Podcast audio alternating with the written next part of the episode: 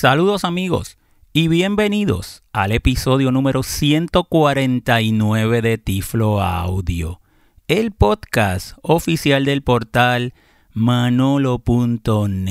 Como siempre reciban un tecnológico saludo de este su amigo José Manolo Álvarez grabando hoy jueves 21 de mayo del año 2020 desde San Juan, Puerto Rico. Antes que nada, esperando que todos ustedes, al igual que sus familias, se encuentren bien durante toda esta situación que estamos viviendo relacionada al COVID-19 coronavirus.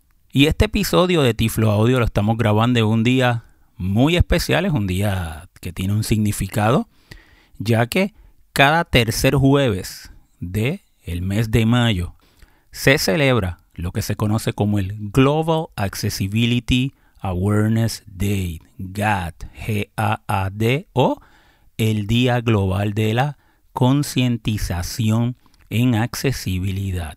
Es un día muy importante. Realmente nosotros hemos, ya sea por mi fundación, eh, habíamos dado talleres en este día o habíamos grabado otros podcasts.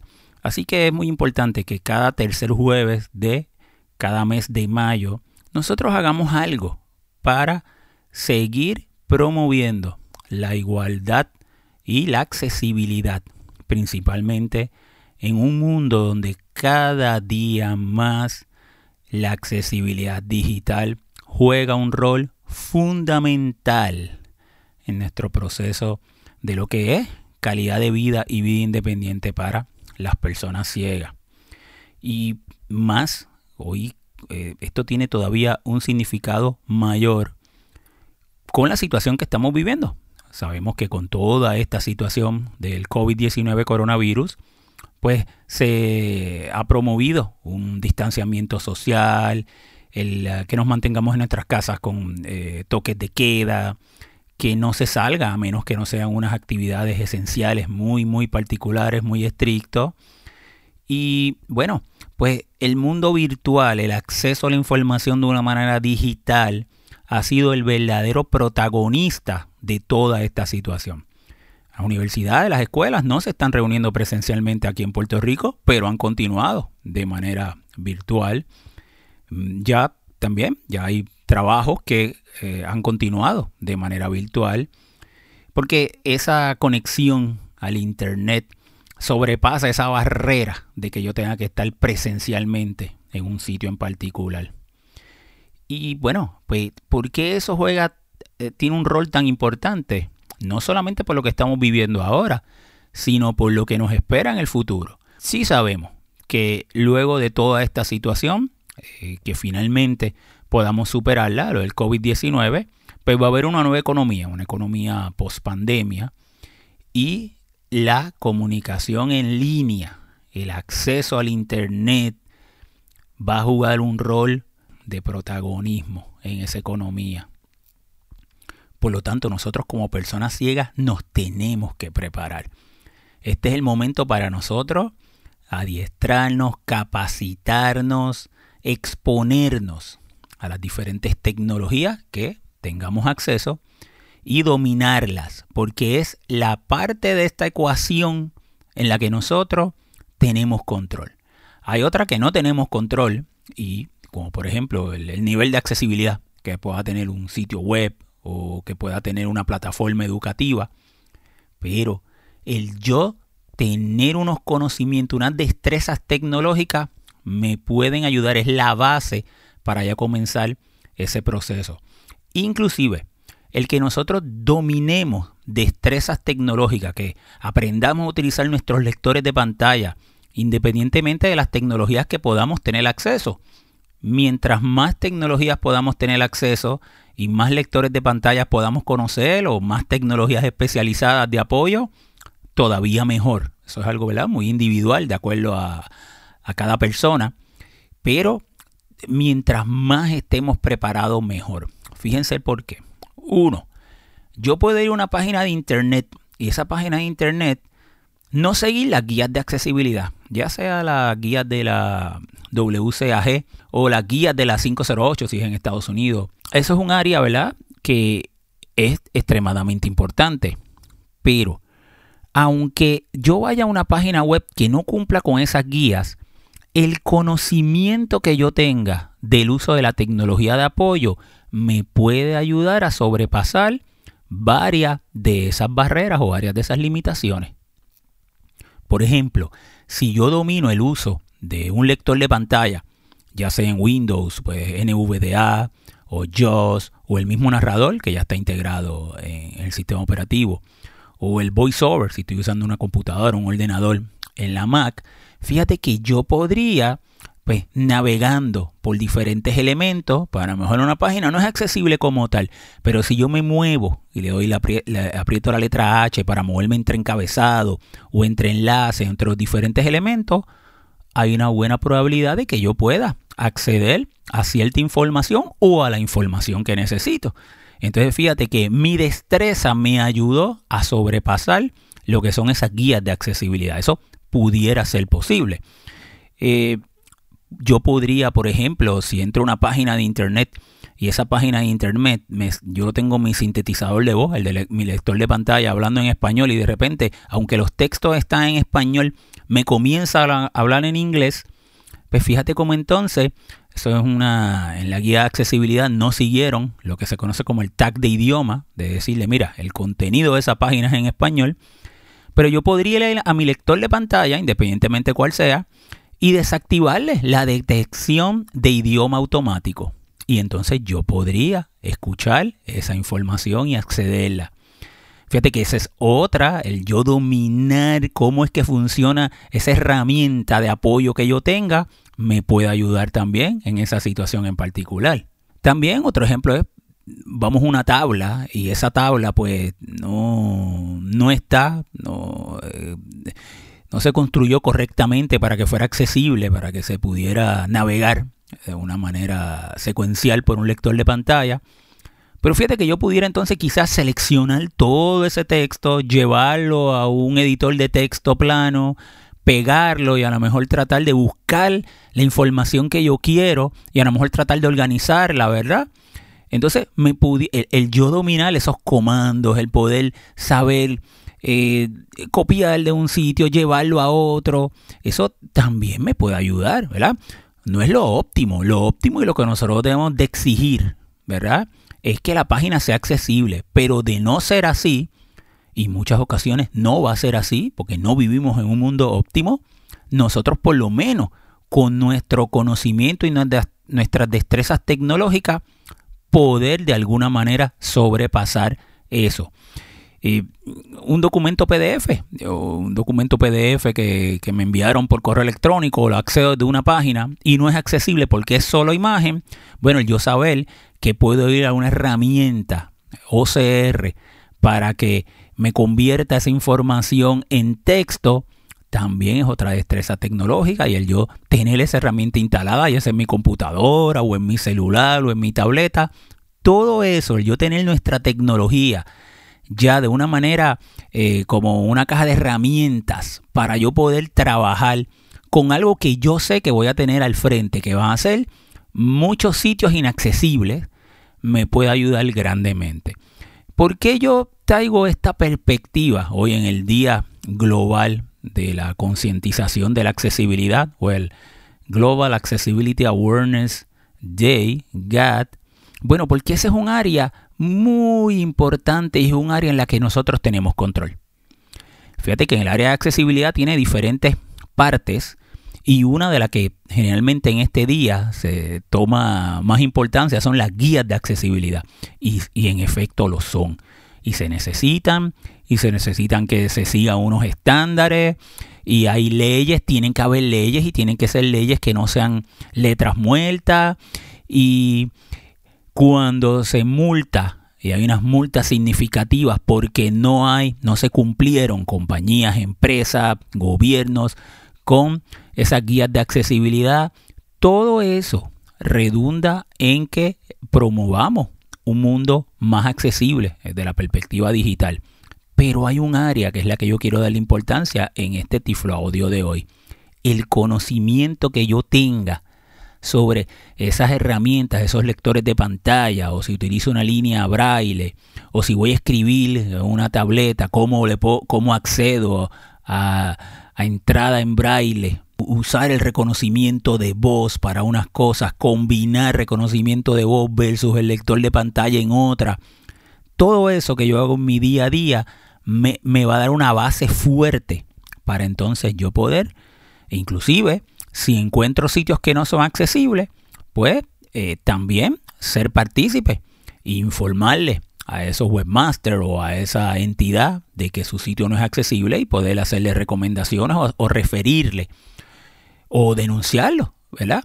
Pero yo tengo que tener ese conocimiento en cómo utilizar esa, esa tecnología y es un área muy importante dentro del área de la accesibilidad es lo que se conoce como la usabilidad. Y este episodio pues eh, lo aprovecho para hacer un pequeño recuento histórico. A mí me gusta mucho la historia, soy muy estudioso de la historia.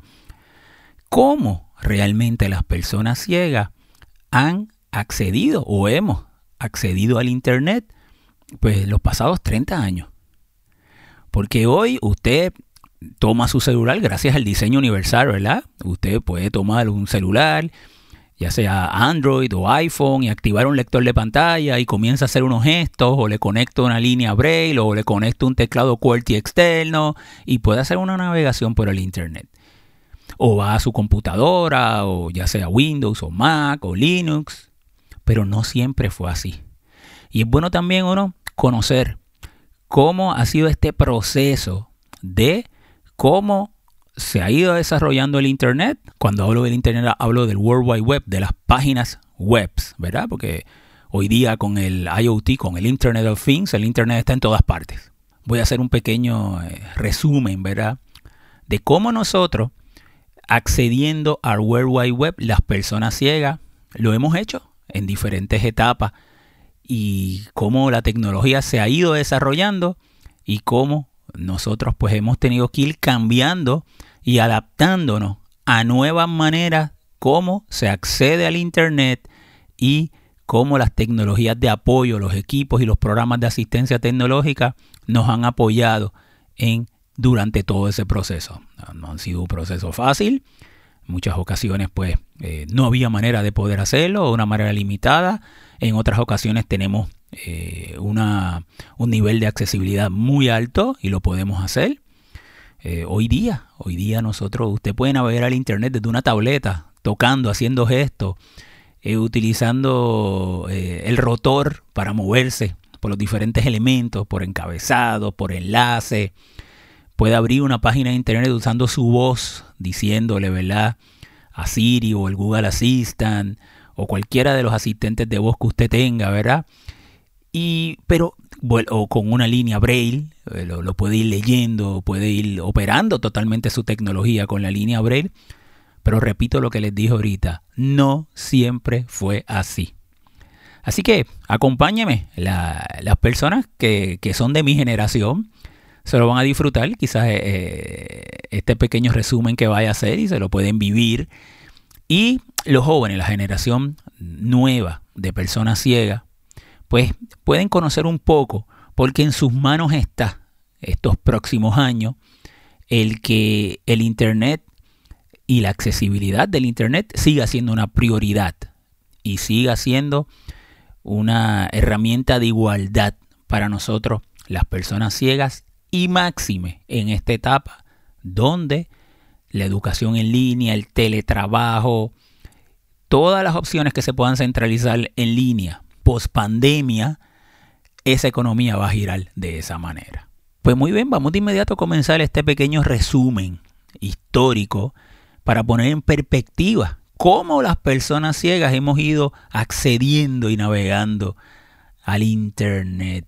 Y vamos a hacerlo desde los 90, no, no lo hago desde los 80 porque eh, mediados finales de los 80, aunque sí, eh, podía tener eh, conexión eh, por, por, modem, a lo que se conocía como los BBS, los Bulletin Board Service y demás. Realmente pues quiero que, que, que vayamos al World Wide Web. Quiero que el World Wide Web sea eh, nuestra eh, punto central de este episodio, aunque vamos a mencionar siempre, ¿verdad? Pues otras tecnologías, como por ejemplo el email y demás, pero quiero que sea el World Wide Web el que nos, nos guíe. Así que por eso, eh, antes que nada, antes que nada, eh, hoy, hoy día usted toma su celular o puede tomar una computadora y se conecta al internet y puede eh, escuchar un podcast o ir a YouTube o ir a Netflix o hacer muchísimas cosas con unas grandes velocidades. Pero no, no siempre fue así. Yo quiero comenzar este resumen con un sonido que es un sonido bello y precioso para mí. Y muchos de las personas jóvenes hoy día lo desconocen. Y es el sonido del modem. ¿Cuántos de mi generación? Ah? Levanten la mano, vamos, que voy a contar. ¿Cuántos de mi generación tienen en su mente ese sonido del modem, que era un sonido precioso cuando se completaba y había conexión? Uno escuchaba los tonos marcando, ¿verdad? Y luego esa conexión por la, una línea telefónica, uno conectaba ese cablecito que iba al teléfono, una conexión fija, ¿verdad? La conectamos a nuestra computadora y con un programa terminal, yo utilicé varios programas, pero me acuerdo que Procom fue uno de mis favoritos, era muy, muy, muy poderoso. Marcamos eh, un número telefónico donde me permitía establecer esa conexión. Así que vamos a comenzar eh, este resumen con ese sonido del modem para recordar y que nos disfrutemos todos los que vivimos esa etapa y los que no, pues que lo puedan conocer.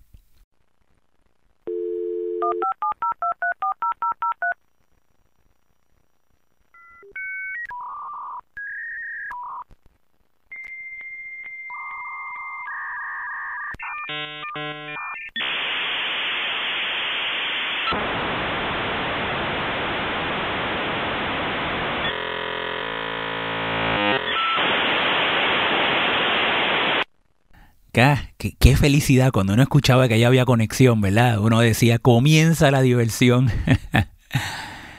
Luego de eso, eh, nosotros utilizamos, eh, para los años 90, las computadoras las utilizamos con un lector de pantalla y un sintetizador de voz. Pero mira cómo funcionábamos.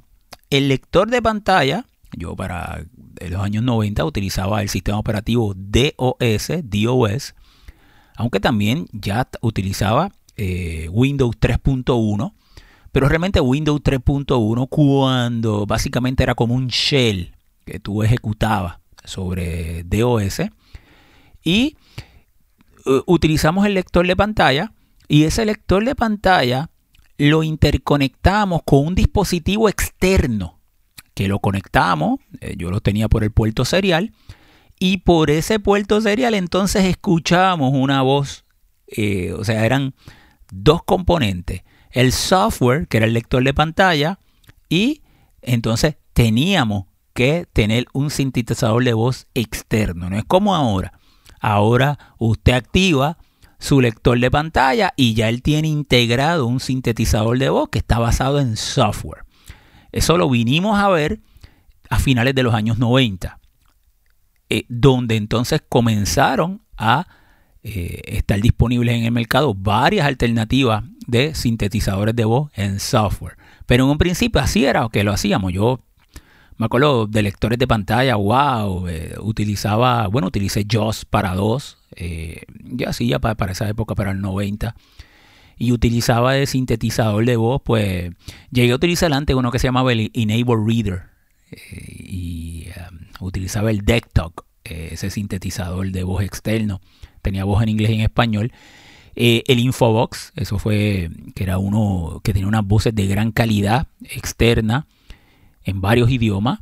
Ese Infobox tuve la oportunidad de utilizarlo, al igual que el desktop y estas tecnologías, cuando trabajaba como estudiante universitario en el centro de cómputo de la Universidad de Puerto Rico. Y el director del centro de cómputo, el doctor Joseph Carroll, que, que descanse en paz, murió hace recientemente. Y él era el que tenía todas esas tecnologías y gracias a él fue que yo conocí lo que eran lo que hoy conocemos como la asistencia tecnológica o las tecnologías de apoyo. Así que eh, fíjate que ya de por sí había una, unas configuraciones. Eh, me acuerdo el config.sys. ¿Quién no se acuerda de eso, de esa época? config.sys. Ahí era donde nosotros teníamos que configurar cuál era la dirección de ese sintetizador de voz externo, porque si era serial o dependiendo cómo se, conectaba, paralelo, dependiendo cuál, cuál, fuera su conexión, no, no había USB, ni, ni los drivers eran eh, automáticos, tampoco para esa época. Era un dolor de cabeza muchas veces uno poder configurarlo. Y mi primer recuerdo en los años 90 fue utilizando un programa eh, que se conocía como el nombre de Lynx, L-Y-N-X. Y era un navegador, era un navegador en texto, porque para esa época el acceder al Internet, sus contenidos eran en texto porque no había un concepto de un Internet eh, comercial. Básicamente el Internet vino de las universidades y en esa época era muy común encontrar información, pero eran de los mismos sitios de las universidades. Por lo tanto, con, el lector de pantalla, el sintetizador de voz y utilizando links, podíamos entonces nosotros acceder a información. El lector de pantalla iba presentando la información de una manera secuencial y resultaba bastante accesible eh, eh, el poder hacerlo. Así que horas y horas y horas eh, que uno que yo pasé, tengo unos recuerdos muy bonitos haciendo navegación de esa manera. Utilizamos la computadora con Windows y el teclado de la computadora para, para poder ir moviéndome. Eh, pues, por lo que en, en, con links fue la primera vez que yo aprendí y que utilicé lo que era un enlace, un link. Porque un enlace, pues fíjate que es el corazón de lo que era el World Wide Web. Pues yo tengo un documento, presiono ese enlace y me lleva a otro documento o a otra página de internet o a otro sitio con información pues antes no, antes tú entrabas un documento y todo estaba dentro de ese mismo documento. No, o sea que, con esos enlaces, los links, era la manera en que yo pues pude, eh, la primera vez que pude accederlo de esa forma. En el aspecto comercial, llegué también a ser miembro de un servicio comercial que se llamaba CompuServe. Y en CompuServe uno pues pagaba una mensualidad y podía acceder, también por medio del modem, a ellos también tenían su propio software. CompuServe tenía su propio software, se llamaba SIS. Y yo lo tenía también para DOS, para DOS. Y básicamente ellos te presentaban una pantalla y era un servicio donde, por ejemplo, te hacían unas clasificaciones. Tú podías decir, pues quiero ver las noticias o las noticias de deportes. Y, te, y, tú presionabas eh, donde decía deportes, te movía eh, y lo presionaba, dabas enter y eran listas muy accesibles. O sea, uno, pues noticias de deporte internacional. Dos, noticias de baloncesto. Tres, de béisbol. Pues yo iba al tres, béisbol. Y ahí entonces decía, pues los juegos de las grandes ligas. Y tú seguías presionando. Entonces, cuando llegaba la noticia, por ejemplo, de los resultados de los juegos, esa información ellos lo recuperaban, ¿verdad? De alguna agencia noticiosa. Y de esa manera era que realmente uno estaba accediendo al Internet. Pero lo hacía bajo esa plataforma que era cerrada, tú tenías que pagar. Y pues eh, el tiempo y eh, entretenimiento y demás. Y de esa manera CompuServe, me acuerdo, tenía un correo electrónico, era por un número. ¡Wow! Yo, eh, 74 2 1 2.1431, no, no me acuerdo, pero sé que algo a CompuServe.com, ese era mi email. Y entonces tú podías recibir email y enviar email, pero era con esa numeración en particular. En un principio, luego eso cambió, pero así era un principio, la manera que podíamos acceder.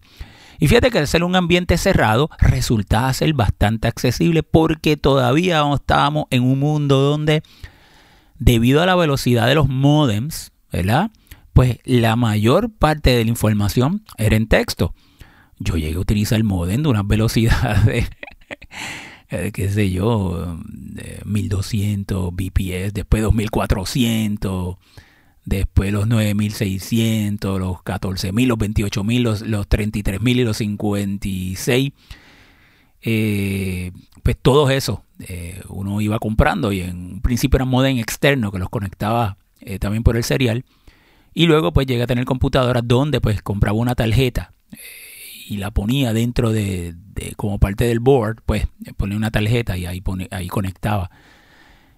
Eh, un poco más adelante hubo otra eh, aplicación que se hizo y las personas ciegas la, la utilizamos mucho. Se llamó NetTamer. NetTamer. Y era también para DOS. Y era un navegador en texto. Entonces, cada vez más iban saliendo sitios de internet y nosotros podíamos entonces con este programa y nuestro lector de pantalla y nuestro sintetizador de voz acceder a, sitios web. También lo llega a tener y utilizarlo desde DOS. Luego comenzó, poco a poco comenzó a venir lo que fue un mundo gráfico. Me acuerdo de navegadores, por ejemplo, Mosaic, la primera vez en mi vida que accedí a un sitio y ese sitio tenía un gráfico. Había una foto en el otro lado, eso era impensable. Y wow. Y claro, volviendo a las velocidades que tú podías tener, eso podía sencillamente descargar una foto para que lo presentara, era, pues, se podía tardar muchísimo. Y ni, ni pensar que, pues, esa foto tuviera alt text ni nada. Pero íbamos viendo como poco a poco iba habiendo un cambio. En un principio tú podías decir, no, no, es que es imposible de que el web sea gráfico. Tú entendías perfectamente por qué eran texto. Lo importante es que entonces viene esa transición. Y cuando llega Windows 95, es una transición muy, muy gran reto para las personas ciegas. Porque ya saltamos del DOS, del DOS o del 3.1, que básicamente era un shell sobre DOS, a un sistema que aunque todavía con DOS, pues era más bien un híbrido y ya te subía en un entorno gráfico, un GUI. Y no hubo, eh, hubo un gap entre cuando sale Windows 95 al mercado y lectores de pantalla que pudieran desde un principio darle apoyo. Eso no pasó. Y ahí hubo mucho tratar y buscar manera. Yo pues mantenía mi computadora con DOS 3.1 y utilizaba otra eh, con, con, Windows 95 eh, tratando de buscar cómo diferentes alternativas y diferentes... Eh, hubieron varios lectores de pantalla que aunque básicos en su funcionalidad trataban de, de navegar Windows 95. Y ahí también en Windows 95 es que comienza, lo que le había yo mencionado ahorita, los sintetizadores de voz por softwares ya no había que conectar un sintetizador de voz externo como tal. El primero que yo utilicé fue en una tarjeta de sonido que yo utilizaba, que era Sound Blaster. Los que son de mi época, levanten la mano. ¿Quién se acuerda de la Sound Blaster? Ah? ¿Quién, ¿Quién, podía vivir sin una Sound Blaster? La compraba y desmantelaba mi máquina y de inmediato la ponía ahí en el, en el motherboard. Y él traía un sintetizador de voz en inglés que se llamaba Test Assist. Y entonces hubieron lectores de pantalla que me permitían seleccionar Assist como un sintetizador de voz en software. Fíjate que JOS, cuando trae a Eti Eloquence, sí, el famoso Eloquence nuestro de hoy día, cuando JOS lo introdujo, que fue para los finales de los 90, pues fue totalmente revolucionario porque era mucho más fácil. Yo, te, yo instalaba el lector de pantalla y automáticamente ya él me proveía el sintetizador de voz por software. Antes tú tenías que comprar el lector de pantalla, el software, comprar el hardware e instalarlo, configurarlo, que no era nada de fácil. Así que, eh, entonces, fíjate cómo esa transición, esa transición, sí costó de que no fue a la par, no hubo un nivel de accesibilidad y pues muchas personas tuvimos que mantener utilizando DOS y, la, y, la, tecnología que nos funcionaba porque la nueva tecnología nos dejó atrás. Y tardó un poco en que los equipos de asistencia tecnológica pudieron entonces darnos, ofrecernos un nivel de accesibilidad, el que nosotros pudiéramos entonces a utilizar esa tecnología. Y eso tenía, había una razón de ser, había un significado donde cada vez más los entornos gráficos pues eran la norma, ¿eh? como pues, Windows 95 y en el Internet entonces comienzan a utilizarse pues eh, más modem de mayor velocidad y protocolos que permitían una transmisión de gráficos y de entornos eh, más visuales. Eh, me acuerdo otro servicio que se llamó American Online, eh, que eso te venía en cualquier revista de computadora, había un disquito y tú lo instalabas y, y era extremadamente gráfico, pero poco accesible. Y ya era para Windows como tal. Yo para esa década de los finales de los 90 tuve un sintetizador de voz externo muy bueno, me gustó mucho, todavía lo tengo. Es más, vamos a escuchar Keynote Gold. AC adapter on. el Keynote Gold y podía hablarme en español y en inglés. Y esa era, eh, me encantaba escucharla, eh, conectar mi lector de pantalla con el Keynote Gold. Pasaba horas, ¿verdad? Navegando.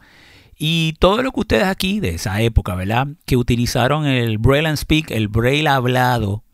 El Braille hablado usted lo podía interconectar también con la computadora y lo podía poner en un modo de sintetizador de voz.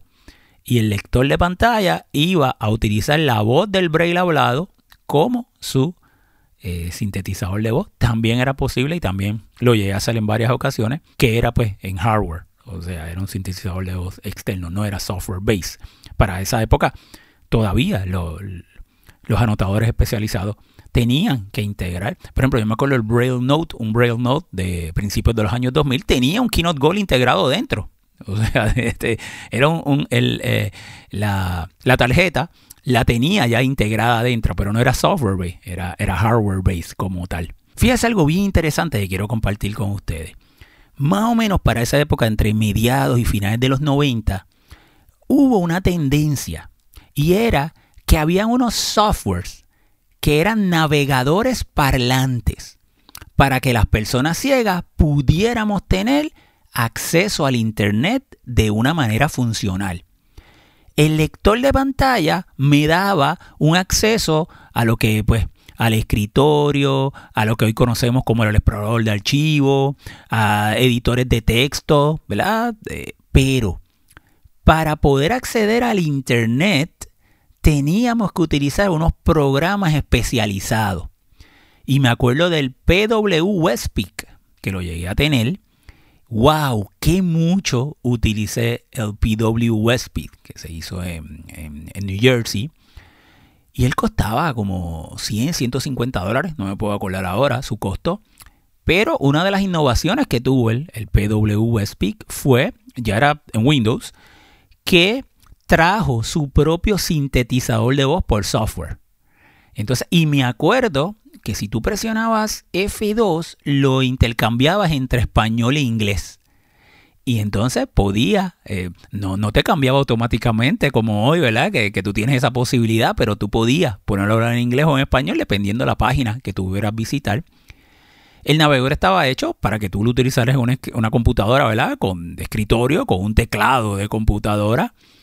Y obviamente la- las páginas de internet, pues en un HTML, para esa época, pues una página de internet, pues sencillamente era, pues básicamente tener como un brochure. O sea, este, los elementos dinámicos que conocemos hoy, pues no, ni soñarlo para esa época.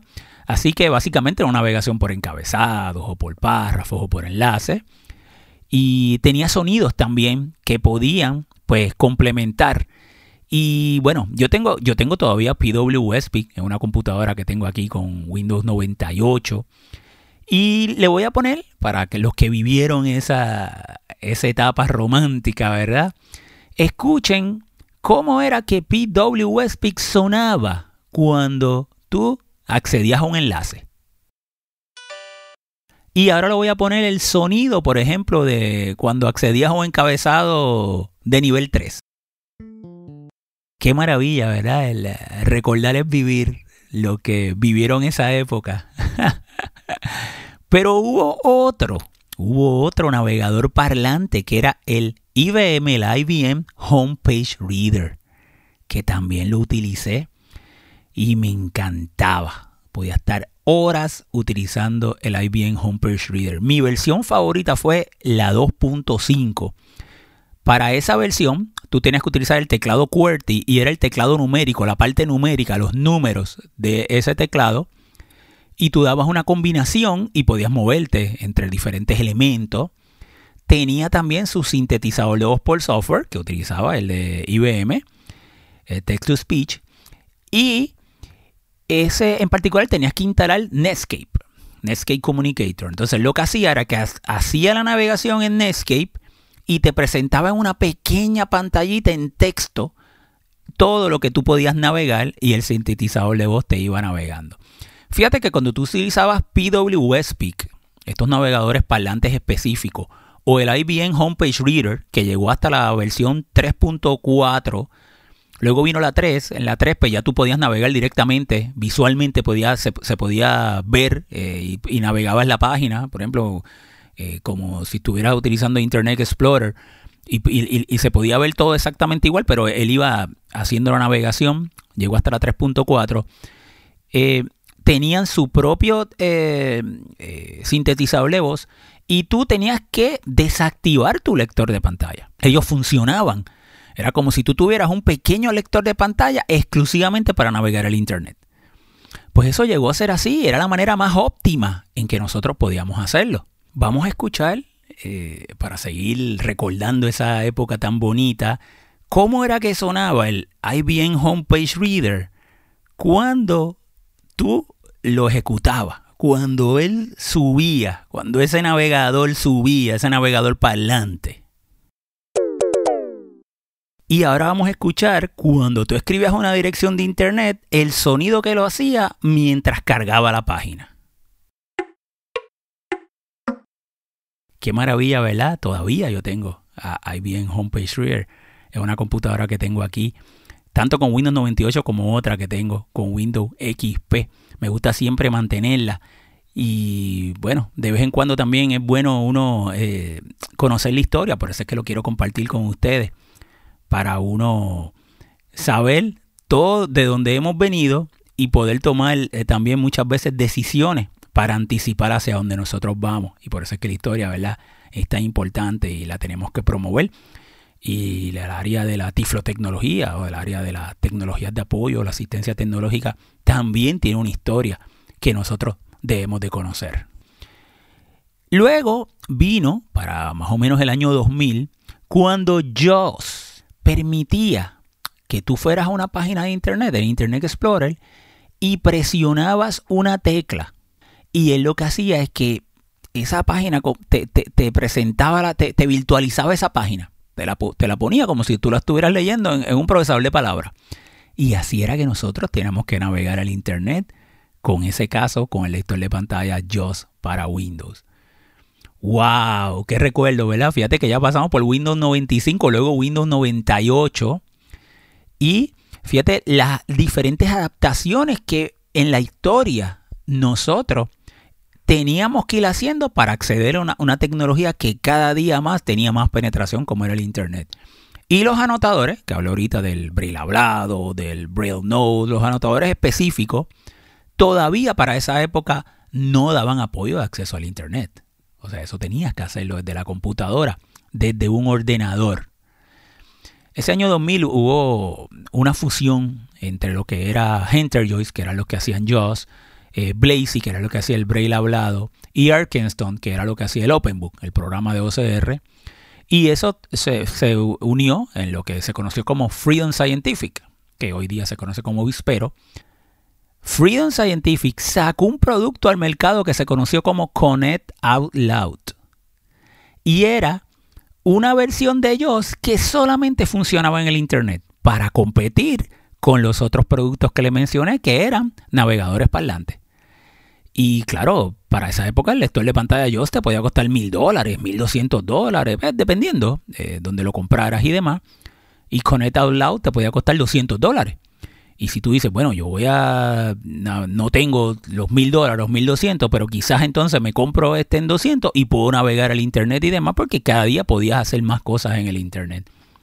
Pero fíjate qué curioso, como eh, también debido a las circunstancias del mercado, pues entonces hubo una versión de recortada de ellos solamente para que funcionara por internet que se llamó Connect Out Loud. Eso principios de los años 2000 también trajo unas nuevas tendencias tecnológicas y fueron los celulares. Y ya, pues entonces, eh, uno podía utilizar ya sea por medio de Mobile Speak o por medio de Talks celulares que ya fueran con el sistema operativo Symbian o con Windows CE. Pero fíjense que contrario a hoy día, una navegación de una página de internet era impensable al grado de, hoy. O sea, era una, esos celulares, si tú navegabas el internet de una manera bien sencilla y tenían que ser páginas en textos y hechas para móviles, y la navegación con el lector de pantalla ni hablar, era básicamente, no, no, resultaba ser práctica realmente.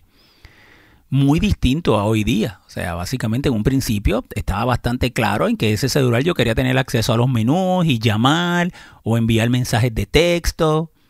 Pero fíjese que el Internet sigue creciendo, sigue penetrando, pero nosotros en ese momento todavía teníamos que ir al ordenador, a la computadora y en ese caso Windows era la alternativa que teníamos para una mayor, para hacerlo de la manera, manera más robusta.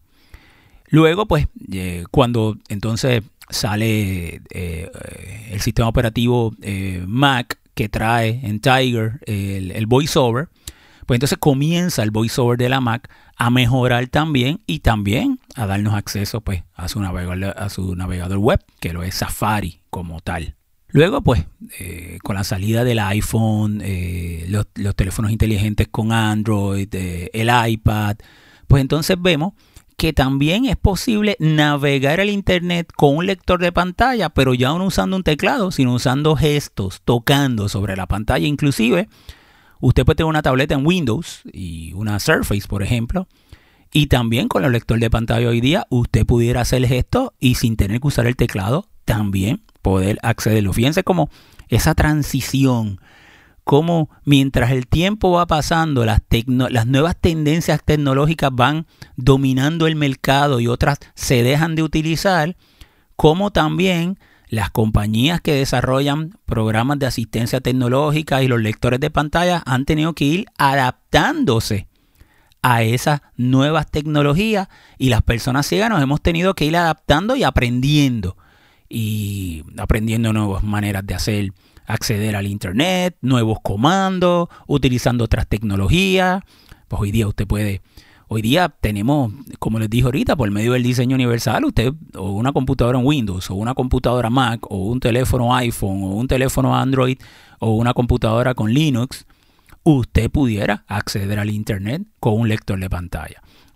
¿Cuál es la que usted va a utilizar? Pues esos son muchos factores, eh, empezando el, el, su preferencia, o el económico, o la disponibilidad, o lo que hay en su trabajo, o lo que hay en su universidad, pero fíjate que hoy día sí que tenemos muchas alternativas, incluyendo, por ejemplo, eh, ah, el, sistema operativo de, Chrome, el Chrome OS, donde ya hay las Chromebooks ahí de, Google. Eh, usted puede eh, comprar una computadora que tenga un Chromebook, el sistema Chrome OS, y tiene su lector de pantalla también. Y también lo pudiera utilizar y pudiera navegar por el Internet. Bueno amigos, con eso pues finalizo este resumen de el acceso a Internet por las personas ciegas, más o menos desde los 90 hasta ahora, el 2020. Y pues básicamente, eh, como les, repito lo que les dije al principio, estamos viviendo una, una época donde cada vez más vamos a hacer muchas cosas. Educación, trabajo, servicios gubernamentales en línea. Y sabemos las guías de accesibilidad y tenemos que ser proactivos, y exigirla y apoyar en toda esa área. Pero hay un paso más atrás. Nosotros tenemos que tener esa responsabilidad en adiestrarnos, en conocer, en ser autodidactas, en buscar hoy día en el Internet. Hay tantos recursos. Hay páginas de Internet donde hay muchos comandos, muchísimos podcasts, videos de YouTube en redes sociales, muchas páginas en Facebook, en WhatsApp.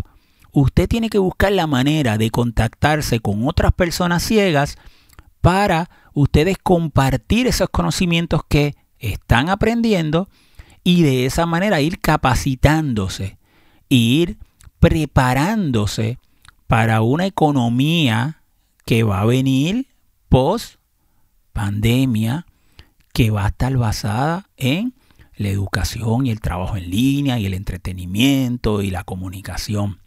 Así que tenemos una gran responsabilidad en nosotros en buscar las diferentes maneras de poder exponernos y conocer mientras más tecnología nos resulte posible, pero nosotros debemos ser bien diestro en el uso de los lectores de pantalla.